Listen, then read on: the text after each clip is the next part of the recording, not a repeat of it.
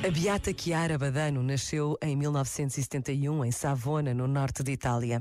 Conheceu o movimento dos focolares muito nova e tinha apenas 17 anos quando lhe foi diagnosticada a doença à qual sobreviveu apenas dois anos.